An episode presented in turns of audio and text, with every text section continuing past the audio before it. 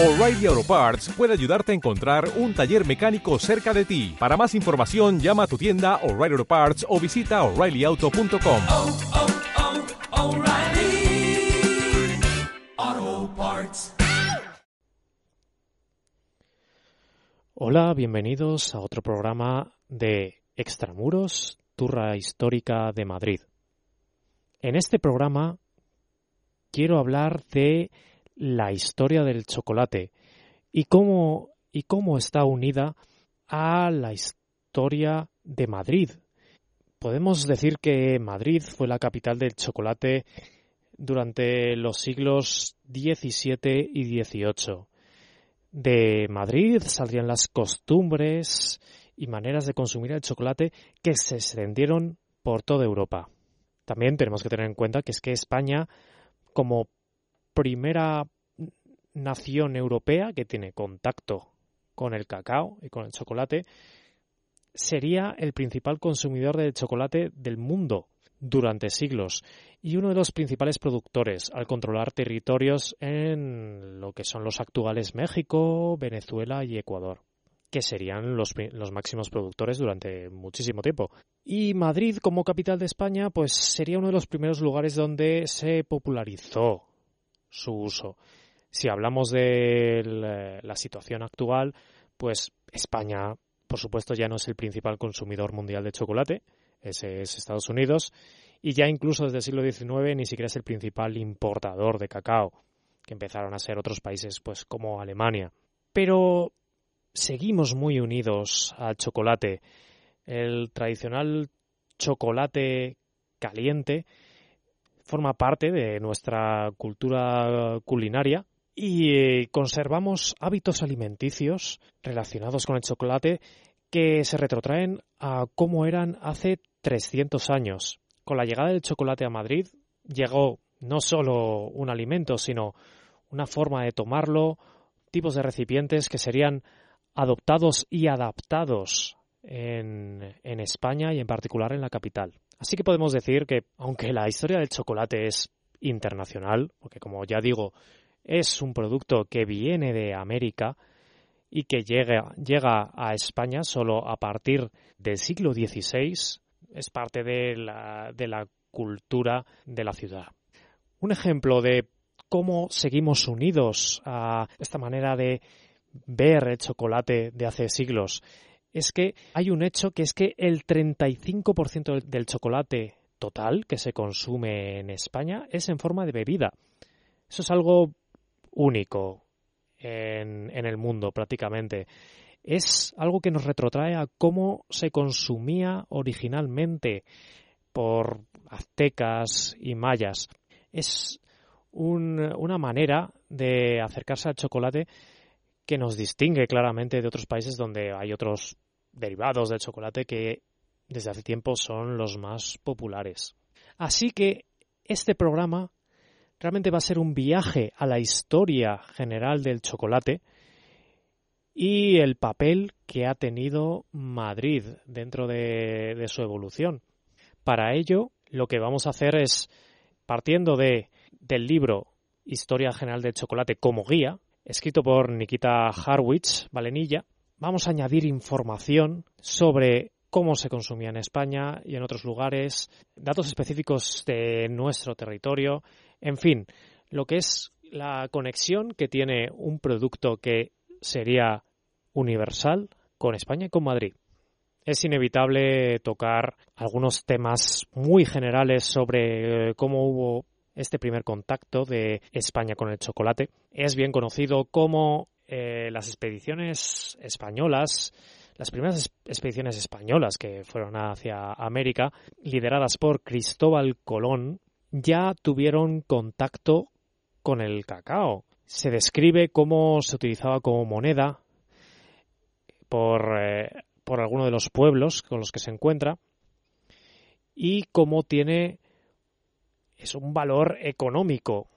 Es tal el, eh, el valor económico que estos primeros expedicionarios se dan cuenta que incluso existen las falsificaciones, cómo se hace pasar por almendras buenas, más grandes, más brillantes, más, valoradas, otras que pues, son de peor calidad. Esto es un detalle que me parece muy interesante. No es solo un detalle antropológico. Creo que es importante ver que el cacao, sus almendras y lo que se extrae de él tendrá un gran valor. Algo que las nuevas potencias europeas, cuando lleguen a América, adaptarían a su manera. Pero esto es el contacto con el cacao. ¿Cómo fue el contacto, el primer contacto de los españoles con el chocolate? Pues fue a través de la cultura azteca, que era predominante en la zona de lo que sería actualmente México. También hay constancia del consumo de chocolate entre la otra gran cultura de la zona, que es la maya. Lo que descubrieron los españoles es que aztecas y mayas bebían una extraña bebida oscura y de aspecto que para los españoles era desagradable pero que sí que apreciaron que tenía un buen sabor. Los aztecas tomaban esta bebida caliente, mientras que los mayas lo tomaban fría y le añadían una serie de ingredientes como vainilla, achiote en polvo y otros emulsionantes, y se espesaba con harina de maíz. En 1519 Hernán Cortés desembarca en las costas de Tabasco y bueno, en su primer informe al emperador Carlos V ya explica que el cacao en estos territorios se vende molido y que la almendra se usa como moneda. Y nota una, una relación entre la cantidad de cacao de una zona y su prosperidad, o al menos su importancia. En 1521, Pedro Mártir de Anglería, miembro de una comisión encargada por Carlos V para administrar los nuevos territorios, establece la vinculación entre la moneda y la bebida. Cito lo que decía en el informe para el Papa Clemente VII y que recoge Nikita Harswitz en su historia del chocolate. Informa de que existe en Nueva España, como se llamaría este nuevo territorio, un vino bebido por los reyes y los grandes señores, distinto de aquel consumido por el pueblo. E indica pues que hay una relación entre la almendra que sirve de moneda y eh, la que se utiliza para hacer la bebida. Bueno, aquí apreciamos algo muy importante que es que en, en la cultura azteca el consumo no era mayoritario de chocolate, era algo que estaba vinculado a un consumo ritual y a un consumo de las clases dirigentes. Pero ¿cómo preparaban este chocolate que conocen los españoles en el siglo XVI? Bueno, las almendras son asadas y molidas y mezcladas con agua. Este agua se pasa de un recipiente a otro como escanciando y después se dejaba en reposo. Se crea así una espuma con cualidades casi comestibles que se compara con la nata.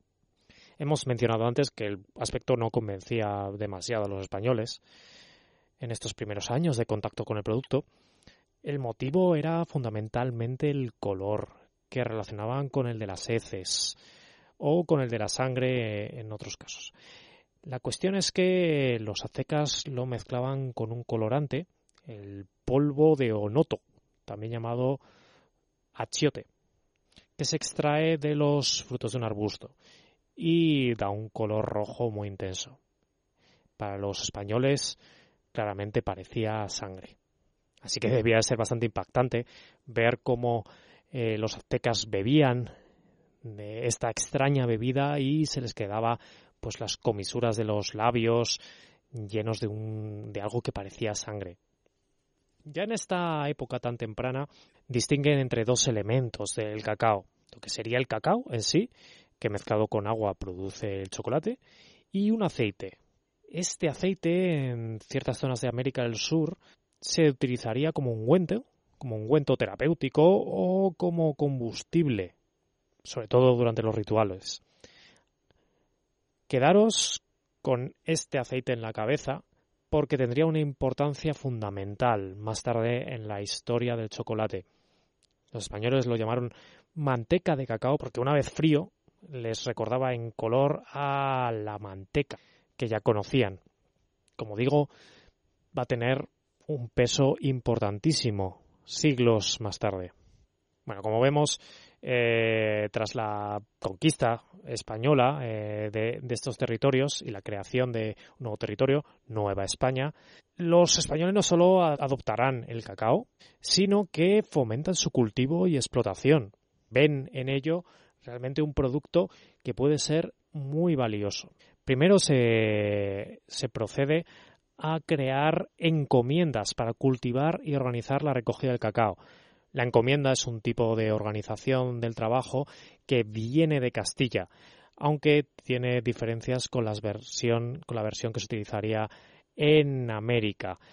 Parece que en América supuso un nivel de explotación importante de los indígenas que podemos encontrar vinculado pues casi a la esclavitud, pero tuvo realmente tuvo resultado, los resultados que los conquistadores pretendían que era aumentar en gran medida la producción de cacao, una producción que aumentó de manera notable, sobre todo entre 1530 y 1540.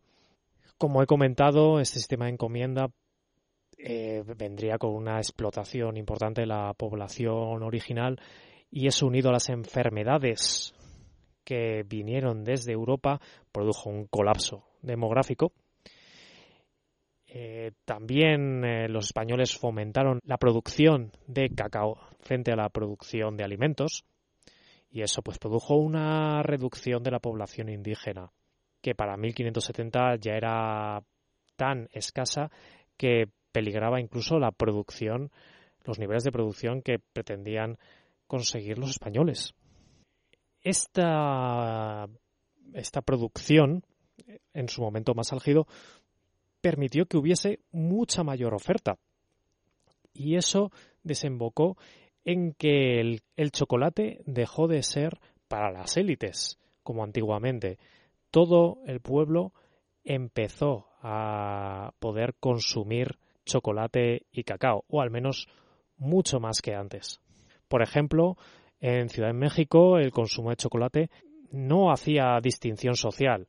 Hay eh, relatos que nos hablan de cómo desde el peón a las clases más acomodadas lo consumían y la diferencia ahí estaba en el número de veces que se lo podían permitir.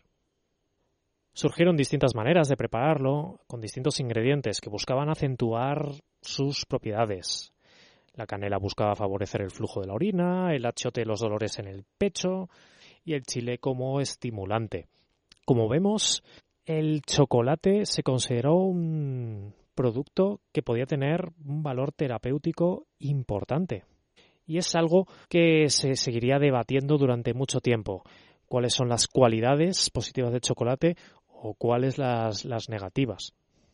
En este nuevo territorio del nuevo imperio español, Nueva España, se empezaron a realizar una serie de innovaciones en la manera tradicional que se había hecho el chocolate. Se empezó a incorporar a los platos, como el mole, una innovación que dicen que fue obra de monjas en el siglo XVII, o también se añadió a bizcochos. También sabemos cómo en, eh, en Ciudad de México, la antigua capital de los aztecas, se preparaban tablillas chocolate que se moldeaban y se mezclaban con otros ingredientes como huevos o bizcocho con un objetivo, que fuese más fácil de transportar, porque como podéis eh, imaginar es muy difícil transportar chocolate líquido, eh, se podía transportar el cacao, claro, pero para transportar el chocolate ya fabricado, la única solución era espesarlo de alguna manera. Y en Ciudad de México se crearon estas tablillas que era un chocolate espeso y, ya duro. Ojo, esto no es una tableta de chocolate moderna, ¿de acuerdo? Esto no estaba pensado para ser mordido y comido tal cual. Esto estaba pensado simplemente como un modo de transporte. Estos, estas tablillas luego se llevaban a otro lugar, se rascaba el chocolate y se mezclaba con el agua para tomarlo como siempre se había hecho, tomarlo líquido. Es interesante pensar que en este siglo XVI todavía el cacao no llega a España en grandes cantidades. Si estamos hablando que la conquista la, la conquista por Hernán Cortés es en las primeras décadas del siglo XVI, no fue hasta 1585 cuando llegaría un cargamento de cacao al puerto de Sevilla, que llegaría desde Veracruz. Es cierto que había llegado a la corte antes, pero no de manera masiva. Así que esta producción de la que hemos hablado antes, ¿dónde iba? Bueno, esta producción de cacao era para el consumo interno, porque Nueva España será el principal consumidor de los nuevos territorios de, América, el principal consumidor de chocolate y cacao. La producción se trasladaría, aunque continuaría en, México, empezaría a expandirse a otros territorios, a nuevos territorios dominados por los españoles. Así, lo que sería la actual Venezuela empezaría a ser fundamental. Se empezó a producir ya en el siglo XVII, eh, se empezó a, a fomentar la plantación de cacaoteros y rápidamente se convirtió en el principal productor. Primero se aplicó un modelo basado en la explotación por encomienda, como la que hemos descrito previamente, pero se modificó para eh, utilizar esclavos, esclavos que llegaban de África en lugar de indígenas. Es algo que no se que en las historias del chocolate no se no se explica lo suficiente, pero aquí vemos que la explotación de un producto tuvo unas consecuencias importantísimas sobre la economía de la zona e incluso sobre su, su diversidad étnica, porque en estas nuevas plantaciones llegarían africanos y también la nueva riqueza que va a crear esta producción atraería a españoles, a españoles que llegarían sobre todo de las Islas Canarias. Así, el chocolate estaba modificando el territorio, estaba modificando eh, la diversidad étnica, la economía, estaba siendo fundamental en esta parte del mundo, en esta nueva etapa bajo el dominio español. Hemos hablado que esta nueva riqueza venezolana atrajo a los canarios, pero también atrajo a inversores vascos que crean la Real Compañía Guipuzcoana de Caracas, con una carta de exclusividad para el comercio de productos de manufacturación desde Europa a este territorio y de productos desde Caracas a Nueva España y la península. Así que tenía un monopolio comercial con Venezuela. Se puede decir que sí, era una compañía muy privilegiada, ¿no? Pero esta exclusividad le fue otorgada en 1742 cuando, en plena guerra contra los ingleses, la guerra conocida como la oreja de Jenkins, la guipuzcoana prestó gran ayuda a los ejércitos que luchaban en el Caribe. Y precisamente fue durante esta guerra cuando un nombre que quizá a algunos se suene, Blas de Lezo, que era accionista también de la compañía, se distinguió por la defensa de Cartagena de Indias y otras plazas del Caribe. Así que, gracias a esta participación en la guerra, pues consiguió esta exclusividad con el comercio de Caracas, lo que al final suponía que la compañía podía trabajar sin competencia alguna. porque desde, desde la corte, desde Madrid, se tomó esta decisión? Dar un privilegio tan grande a una compañía. Bueno, al final se trata de intentar tener dominio sobre el territorio, algo que no se estaba logrando en Caracas. La cuestión es que los holandeses estaban de facto llevando todo el comercio desde, desde Caracas. Llevaban eh, tabaco y cacao a Curazao y posteriormente a Ámsterdam. Y lo distribuían desde ahí por toda Europa. Incluso el cacao llegaba a, Madrid, llegaba a todo el territorio español de manos holandesas. A que muy curioso, eh, era un territorio oficialmente de la corona española, pero su producto estaba llegando a través de las manos de, de otros. Y además no solo eso, sino llegaba a un precio muy elevado. Más o menos sabemos que si los holandeses compraban eh, la fanega a 6, 8 pesos en Caracas, lo vendían a 100 a los propios españoles. Así que para pelear contra este contrabando se dio poder a la guipuzcoana para que ejerciese el comercio de la zona. Este monopolio duró 60 años. Bajo el dominio de la guipuzcoana aumentó la producción y aunque Nueva España seguirá siendo el principal consumidor y por lo tanto el principal destino del eh, cacao que parte de Venezuela, cada vez empezará a llegar más a la península desde más o menos el primer tercio del siglo XVIII. Eh, la guipuzcoana, podemos decir de su historia que más adelante pues tiene problemas y en 1749 eh, hay una rebelión contra ella y contra pues eh, una posición de abuso. Lo mismo que están haciendo los holandeses, parece que lo estaba haciendo la guipuzcoana. Estaba pagando muy poco a los productores locales y estaba vendiéndolo a mucho mayor precio. Bueno, sobre la historia de la guipuzcoana, que me parece muy interesante, eh, solo añadir que, bueno, al final esta posición dominante iría decayendo, sobre todo después de la guerra con Inglaterra en 1779 y bueno, acaba en quiebre en 1785. Antes de eso, había cambiado su sede desde San Sebastián a Madrid en 1752 para estar más cerca de la Real Hacienda, que al final era su cliente fundamental, porque la guipuzcoana no solo llevaba cacao, sino otros productos.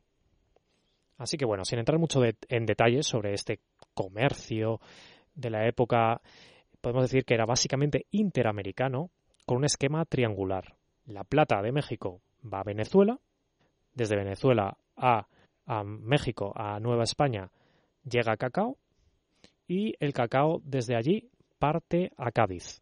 Y desde Cádiz vuelve al Nuevo Mundo con materiales manufacturados. Este es, grosso modo, el esquema. Hay otros, otras zonas productoras también importantes como Guayaquil, eh, pero, pero bueno, eran zonas que no tenían los privilegios que tenía Caracas.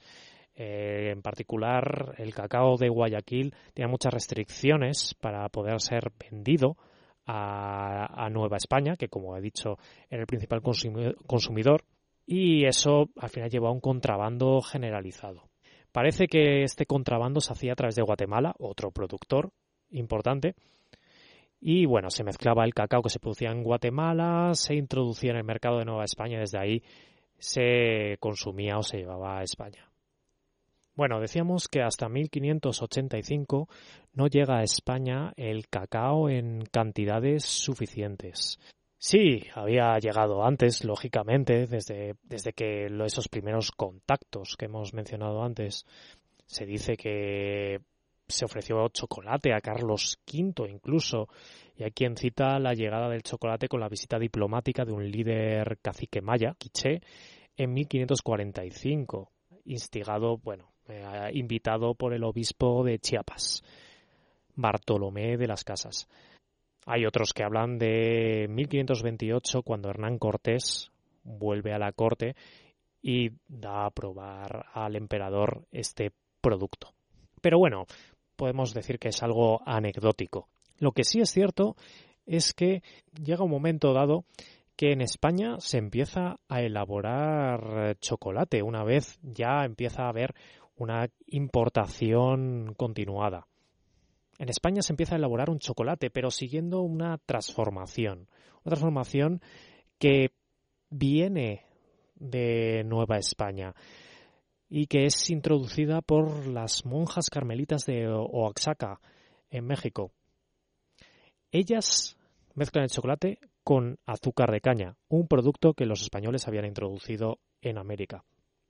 También le añadían vainilla para suavizar el sabor amargo. Así el chocolate se empezó a dar a conocer en, el territorio español, en la península ibérica, como delicia de Oaxaca.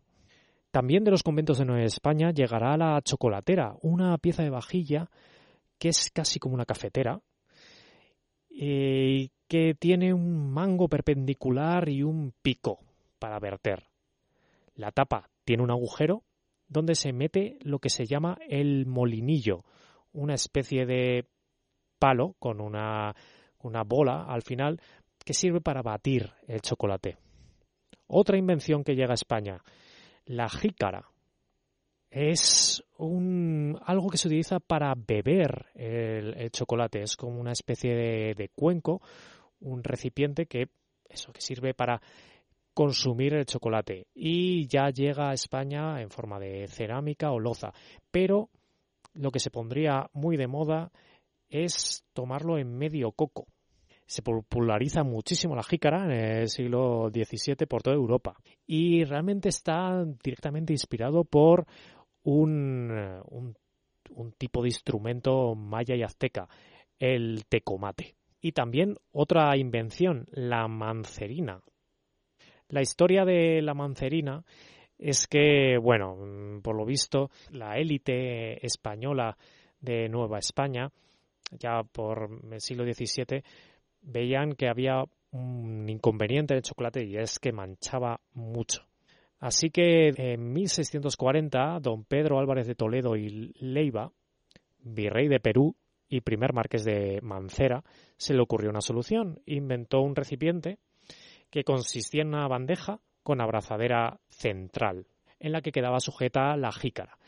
La, mancerina actual son los platos en los que se coloca una taza de té, chocolate o café y se queda sujeto en el, en el centro. Y claro, se va a llamar Mancerina por este marqués de Mancera. Bueno, hay que decir que el chocolate tuvo un gran éxito en toda España, sobre todo a partir del siglo XVII y se extendió sobre todo a través de los conventos, de los religiosos. Se crearon grandes centros de fabricación de chocolate como eh, en Astorga, que se convirtió en un lugar de formación de chocolateros, un nuevo oficio. También en esta época ya nos llegan referencias a cómo, en Madrid empieza a ser muy popular.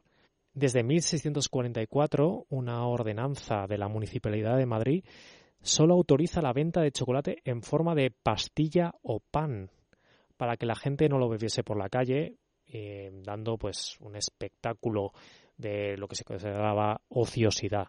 Esta anécdota nos sirve para hablar de los formatos en los que se compraba el chocolate. Esta pastilla o panecillo es la versión madrileña de esa tablilla que habíamos mencionado antes que se usaba en Ciudad de México. Era un cilindro o similar de cacao que se rayaba para hacer chocolate líquido. Para lograr esta pastilla, en el caso de España se mezclaba el chocolate con goma arábiga o con jarabe de azúcar y se calentaba a 110 grados. En España, aunque es cierto que se populariza, sobre todo en la corte, sigue siendo un lujo más o menos para mediados del siglo XVII se importaban unas 120 toneladas, que no es demasiado. Y los, la vainilla y canela que se añadía también eran productos caros y exóticos. Así que, al contrario de lo que estaba ocurriendo en Nueva España, que estaba más generalizado, en el caso de, Madrid y eh, territorios españoles en Europa, no, todavía no se había democratizado su consumo. Y es que esto es importante recordarlo porque el chocolate siempre se considera que es de lejos el producto americano que más rápido se adoptó en España y en Europa. Y vale, es cierto, mucho más que otros como las patatas, por ejemplo. Eh, pero en esta época de la que hablamos, siglo XVII, estamos todavía lejos de decir que se ha generalizado y que llegue a toda la población. Era, como hemos dicho, caro y todavía lo sería durante bastante tiempo. Así que sí, era popular, era conocido, era reconocido, pero no era asequible. Tenemos muchos relatos de viajeros extranjeros que visitan España y en particular la corte, Madrid, que nos cuentan mucho sobre cómo se consumía y cómo era algo que había sido la nobleza la que realmente la había introducido en sus costumbres. Sobre estos viajeros es también interesante decir que serían ellos los que, los que extenderían el uso de chocolate por toda Europa.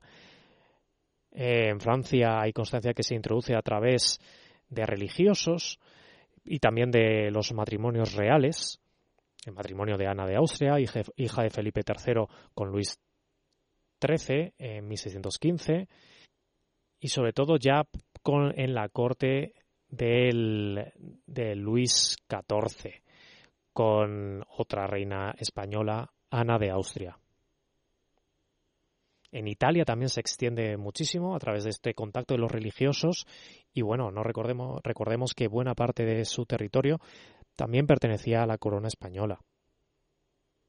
Así que vemos cómo Madrid estaba irradiando la moda del chocolate a través de estos matrimonios reales, del movimiento de la realeza, a través del movimiento de los visitantes de otros países.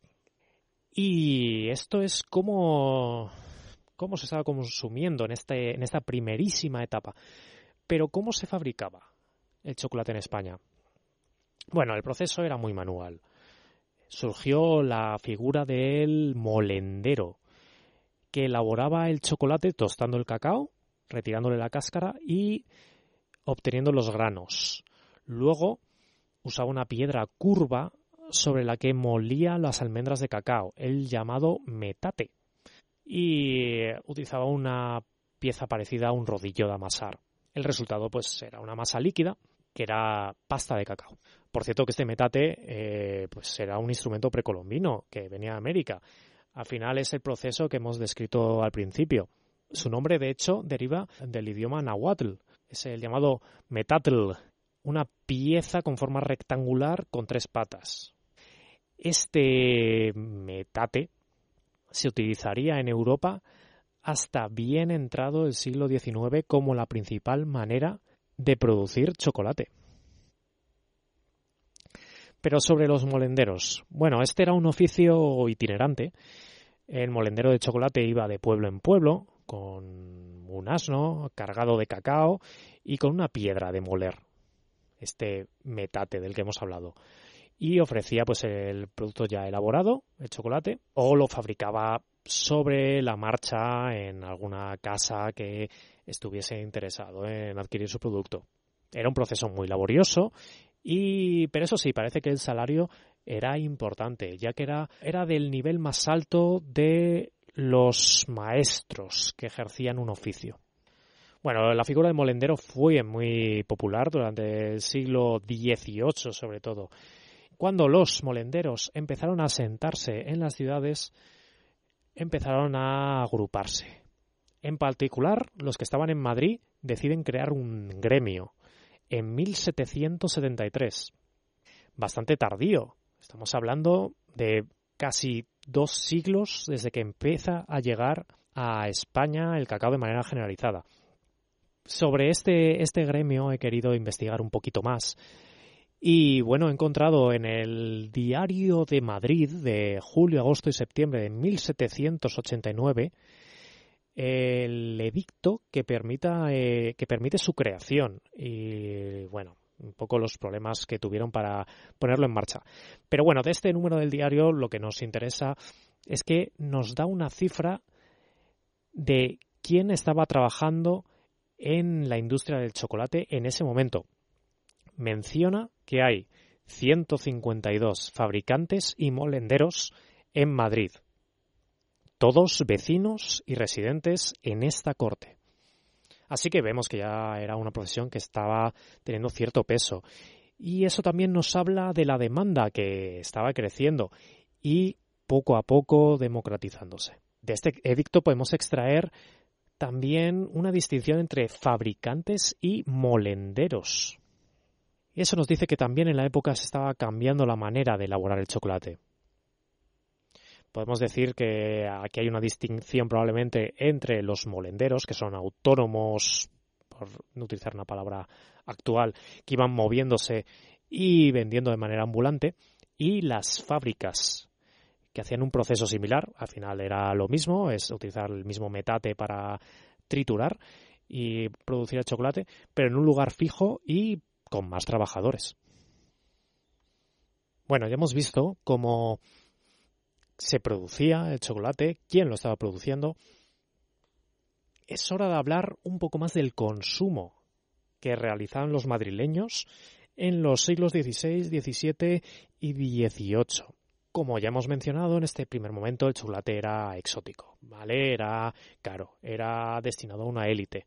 En esta época básicamente eran nobles. Y estos nobles tenían una serie de costumbres como el agasajo, un ritual seguido en las meriendas que los nobles ofrecían en su, a sus visitas. En este agasajo se servía un chocolate caliente como bebida y solía acompañarse de bizcochos y otros dulces para mojar. Eh, si la merienda se celebraba en invierno, lo normal es que se tomase pues en interior y si el chocolate protagonizaba una merienda veraniega, solía servirse junto a un búcaro de nieve, un vaso de helado. En estos agasajos tendrán protagonismo pues las invenciones que habían llegado al Nuevo Mundo para disfrutar del chocolate, las jícaras, mancerinas, chocolateras con molinillo. Un comentario sobre este molinillo. Antes hemos mencionado que con molinillo queremos decir esa vara que se utilizaba para eh, airear el chocolate, para crear espuma con él. De hecho, es un poco confuso el nombre en sí, porque molinillo no deriva de molino, en realidad. Se utiliza la palabra molinillo para ese elemento por una palabra del verbo del nahuatl, molinia. Incluso en la RAE eh, aparece como derivado del molino, pero no parece que no va por ahí la cosa. Eh, la derivación etimológica ahí sería errónea, eh, porque no es un elemento para moler, ya lo hemos visto. Lo que se está haciendo es utilizarlo para batir el chocolate y conseguir la espuma es posible que haya una confusión porque, bueno, al final ahí son homónimos. El molino, molinillo, que es una voz castellana que, bueno, ya sabemos que sirve para un molino, servía para triturar, para moler. Bueno, pero volviendo al, tema del consumo. El impacto del chocolate y su popularidad también se nota en que hubo un afán de controlar su consumo. Ya hemos mencionado antes un reglamento que en Madrid no permitía beberlo por la calle, ya en el siglo XVII. Y ocurrirá lo mismo con el consumo en las iglesias, que se prohibirá ante situaciones en las que parece que muchas feligresas querían seguir consumiéndolo, pues incluso en plena misa. Es curioso que el chocolate en muchos relatos de la época parece muy vinculado a lo femenino, como algo de ritual de visitas, sobre todo llevado a cabo por las mujeres. Y ahora ya que mencionamos la Iglesia, la Iglesia como institución también se mete en el consumo de chocolate y se discute si es compatible con el ayuno, si es un alimento o es bebida. Finalmente mm, se considera bebida, algo que bueno, actualmente a lo mejor ya que estamos acostumbrados a otra manera de tomar el chocolate, no nos parece muy coherente. Pero bueno, yo particularmente, en mi opinión, a lo mejor simplemente fue una excusa para poder seguir consumiéndolo con tranquilidad. Así, poco a poco, el chocolate va introduciéndose en la sociedad española y acaba siendo el mayor consumidor de Europa. Es la edad de oro del chocolate que llega con los Borbones a partir del año 1700 será el desayuno favorito de Felipe V y Carlos III, y el chocolate ahora sí ya empieza a llegar a todas las clases sociales. Eso sí, claro, eh, se variará la cantidad, la calidad, cómo se lo pueden permitir. Pero bueno, habrá para las distintas disponibilidades económicas. Se convertirá en una parte fundamental en la corte de desayunos, meriendas y lo que se llamará refrescos. Los refrescos es la evolución del agasajo que hemos comentado antes. Eh, ahí estará el chocolate, también estará en las meriendas campestres, algo que es muy castizo, Pero bueno, hay que destacar eso, el protagonismo que tenía en estos refrescos, que es la diversión por excelencia de la época para las clases más altas. El café y el té, pues también estaban ya presentes, pero no tenían la popularidad del chocolate y no la tendría durante mucho tiempo. Eso es algo que muchas veces olvidamos. Tenemos actualmente el café como un un producto mucho más habitual, mucho más popular que el chocolate, pero no siempre fue así. El chocolate era lo tradicional y para los extranjeros que visitaban España sería lo típico de España. Hablando de cómo llegaba el cacao, bueno, ya hemos dicho que llegaba sobre todo a través de Caracas, Luego, más tarde, una vez, una vez termine la exclusividad que, que tenía la guipuzcoana, pues también empezaría a llegar de Guayaquil. Incluso también llegaba de Soconusco, Guatemala. Ese chocolate en especial irá destinado a la mesa real. También hay que destacar algo que es que en el siglo XVIII Carlos III fomentará la industria nacional y la industria en la corte. Así aparecerá la fábrica de cerámicas del Buen Retiro y esta fábrica empezará a crear piezas de cerámica de gran calidad que puede competir con las de otros países o las que estaban llegando desde Nueva España entre estas piezas de cerámica también, claro, estarán todas las, eh, las vajillas especiales que hemos mencionado antes para el chocolate. En el siglo XVIII también habría una gran novedad, nuevos espacios de sociabilidad, tanto privados como públicos. Si antes lo normal eran las reuniones privadas, eh, más o menos grandes, pero bueno, mucho más eh, restringidas de público, podemos decir, personas más elegidas, eh, eso va a cambiar. Van a aparecer las tertulias, las academias, los salones, los cafés. En particular me gustaría hablar de estos cafés. Se utilizará este nombre, café, para lugares donde se toma tanto café como chocolate. Eh, el café eh, representa este paso de lo exclusivamente privado a lo público y se crea un tipo de sociabilidad que ya no es tan privado y que además es más eh, transclase. Es un lugar donde pueden tener contacto distintas clases sociales. Estos cafés al final están reflejando una evolución de la sociedad del siglo XVIII. Es un lugar que tenían buena prensa y que intelectuales como jovellanos creían que era conveniente fomentar, porque era un lugar digno para un, ocio y entretenimiento legítimos. Y bueno, así llegamos hasta el siglo XIX. El siglo XIX trae muchas novedades al mundo del chocolate que viene de distintas zonas de Europa. Ya hemos dicho como aunque España era eh, aunque España era el principal consumidor y entre ellos Madrid, el chocolate se había expandido ya por todo el continente. Por ejemplo, eh, para moler los granos, para moler las almendras de cacao, se empezaría a utilizar la bomba de vapor, una invención que se empezaría aplicar en el cacao en 1811 en Francia.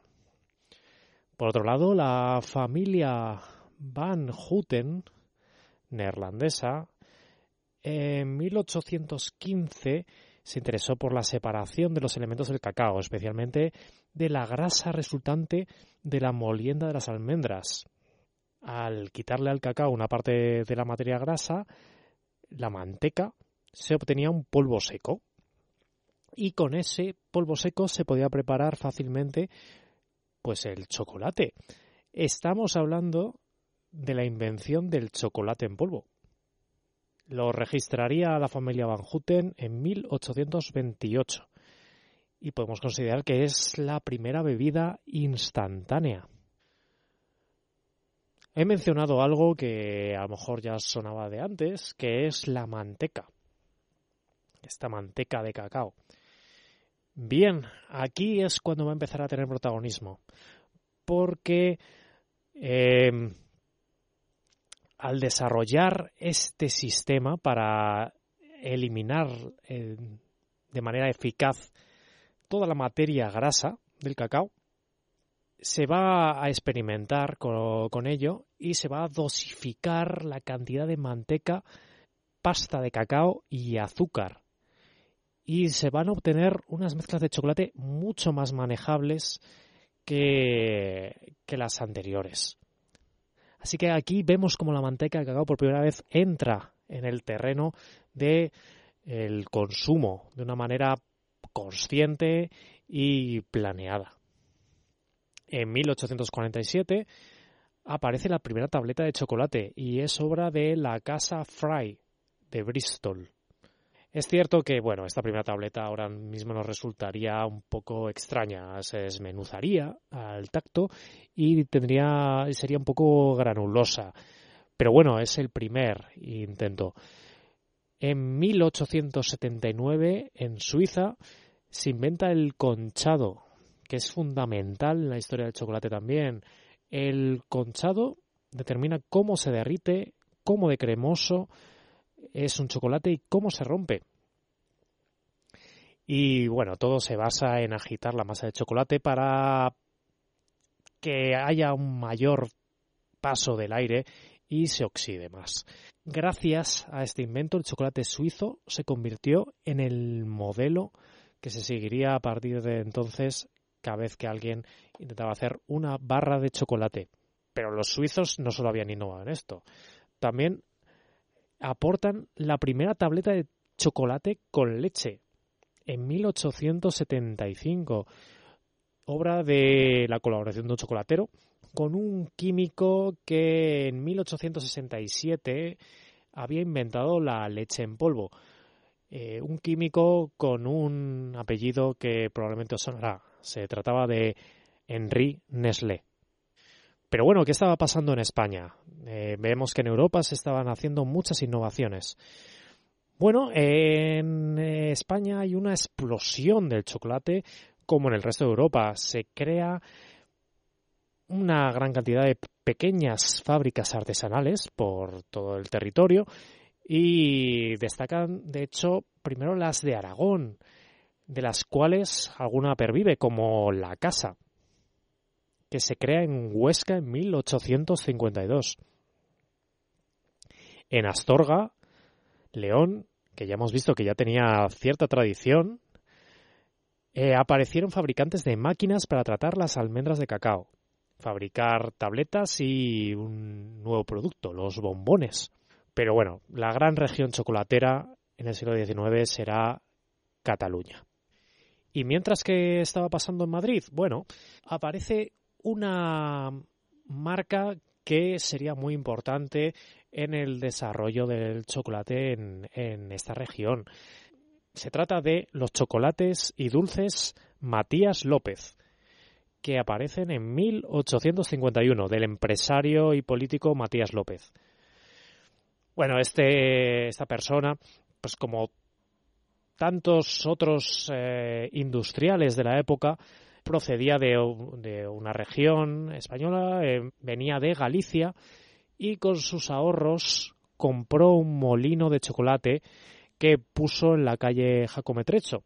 Pero bueno, como él había muchos, eh, así que inventó un método para darse a conocer que ha sido, es muy recordado y que a lo mejor algunos conocéis, que es que mandaba a los familiares y amigos a preguntar por sus chocolates a las tiendas y así cuando él lanzaba un producto ya los de las tiendas conocían la marca y eran, más, eran menos reacios a, comprarle.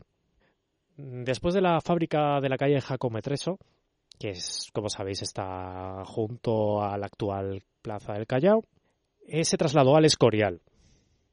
Y en el Escorial llevó a cabo una iniciativa muy interesante y no diría que fue influyente en otras fábricas europeas, pero como mínimo fue pionera que es que, en primer lugar, siguiendo pues unos ideales muy progresistas, implantó la jornada de ocho horas, creó una especie de seguridad social y construyó viviendas para sus trabajadores, en lo que llaman el barrio chocolatero. Y en ese barrio chocolatero había una cooperativa de alimentos, una escuela pública y gratuita para los niños y las niñas y una capilla. Estamos viendo, por lo tanto, una preocupación social vinculado a esta nueva sociedad industrial que, bueno, que estaba teniendo un gran impacto en, las ciudades europeas, Madrid entre ellas. Y este fabricante en particular tenía esta, estas preocupaciones eh, sociales e intenta eh, pues que sus trabajadores pues tengan unas condiciones dignas.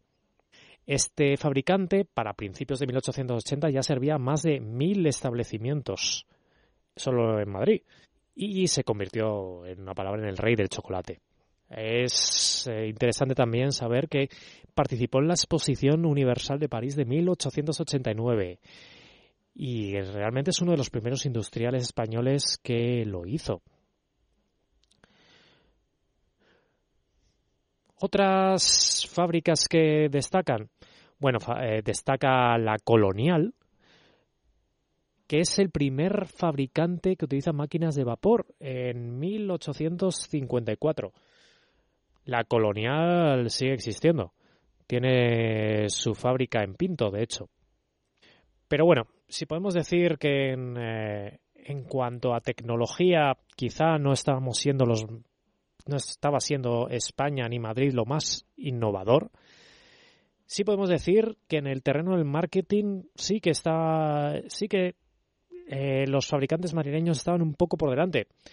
Volvemos a hablar de chocolates y dulces Matías López, porque lanza en 1874 el que es considerado el primer anuncio impreso de España.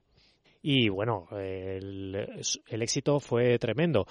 Eh, su publicidad sería muy famosa mostraba a un hombre y una mujer muy delgados, eh, que luego se supone que comían eh, su chocolate y engordaban, y cuando comían aún más, pues ya se quedaban en una forma física pues ya más agradable y sana. Popularmente se llamó a esta publicidad la de los gordos y los flacos y como digo fue innovador y la primera publicidad moderna de la que hay constancia en España. Nos vamos al Reino Unido para hablar de otra técnica de marketing. En 1910, Cadbury, que ya para entonces era el, principal, el principal fabricante de chocolate del Reino Unido, pues innovaron en lo que son los envases empezaron a poner a los envases pues unos colores muy brillantes, con unos dibujos muy particulares en los que aparecían familias, niños eh, son rosados, con tazones, con chocolatinas, en fin, daba un aire familiar y como muy orientado a la infancia, algo que sería mil y una veces imitado.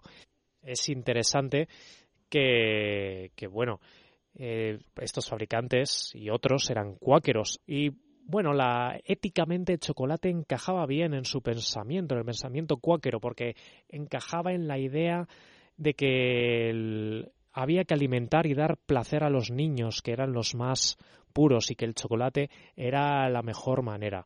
Y también veían en el chocolate una manera de luchar contra el alcoholismo y, bueno, llevar una vida recta.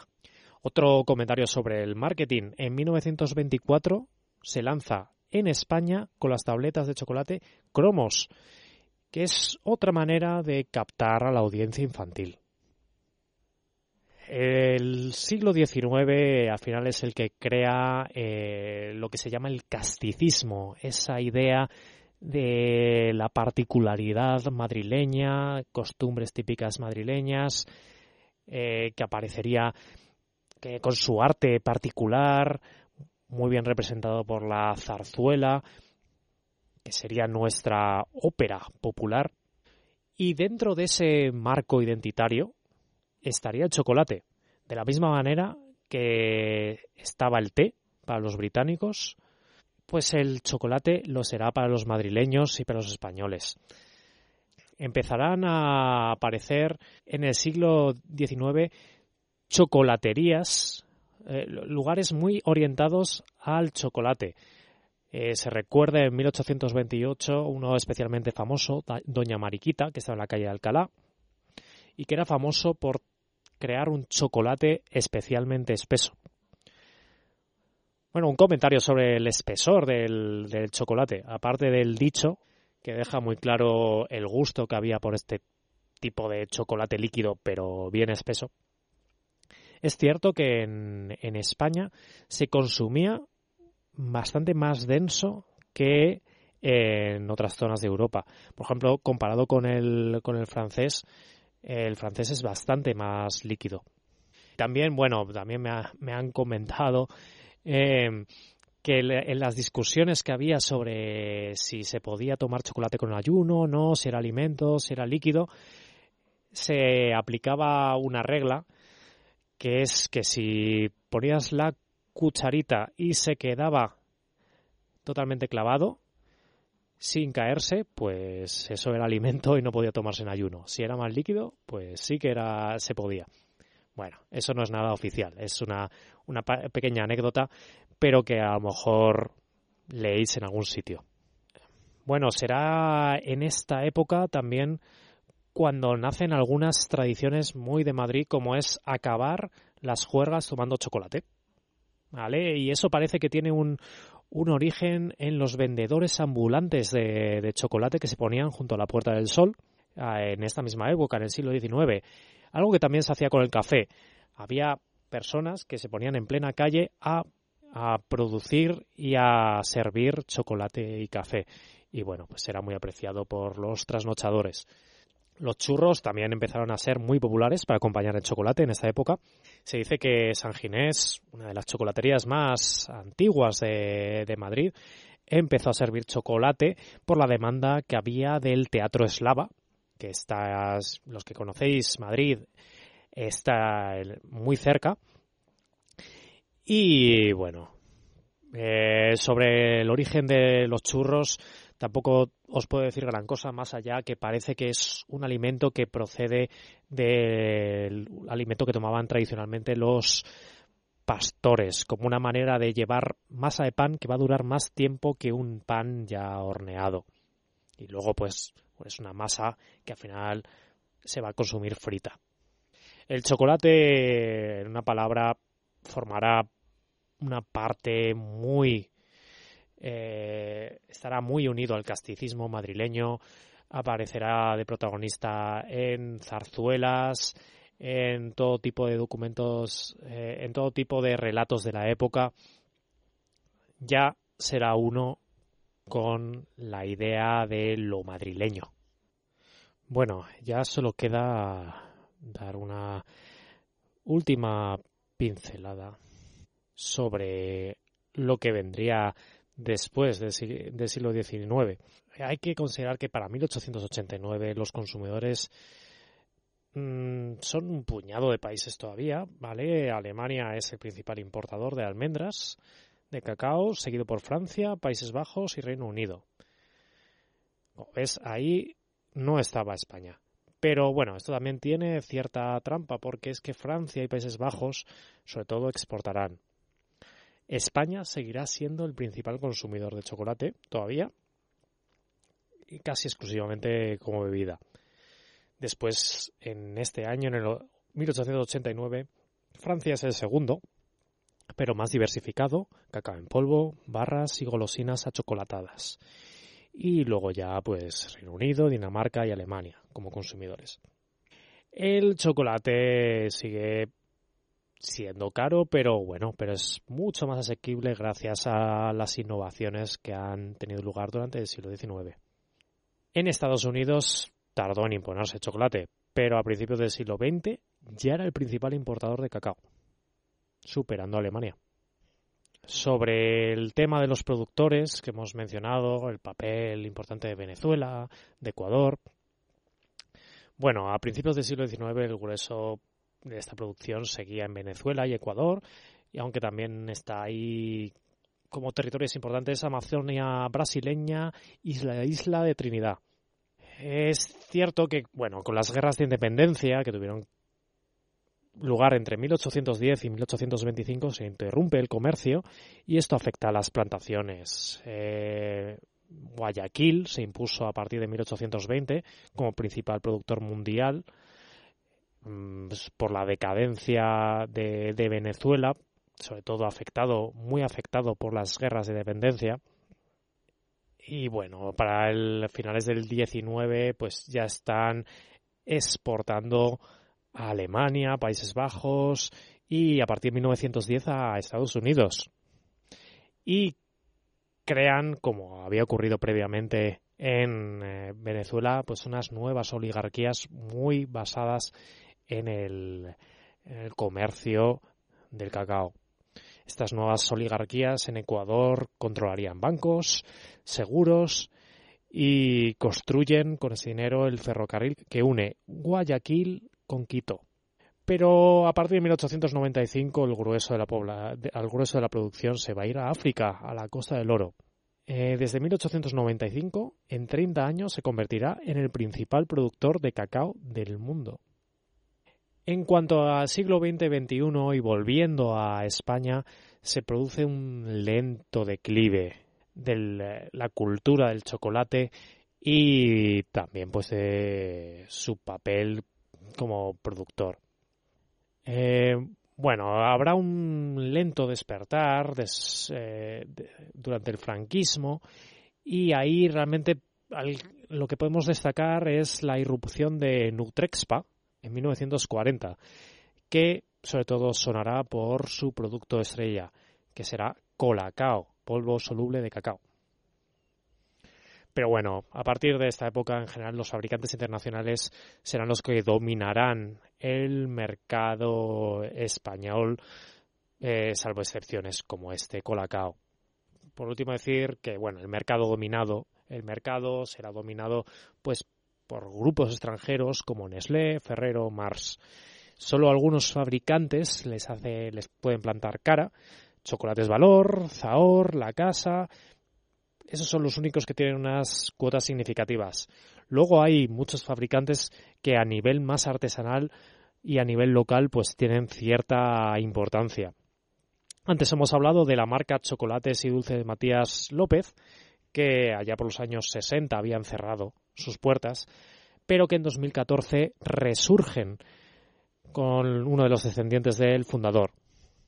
Y bueno, otras continúan, como la Colonial, y bueno, hasta aquí hemos llegado con este repaso de la historia del chocolate que he intentado unirlo al, a la historia de Madrid, como veis.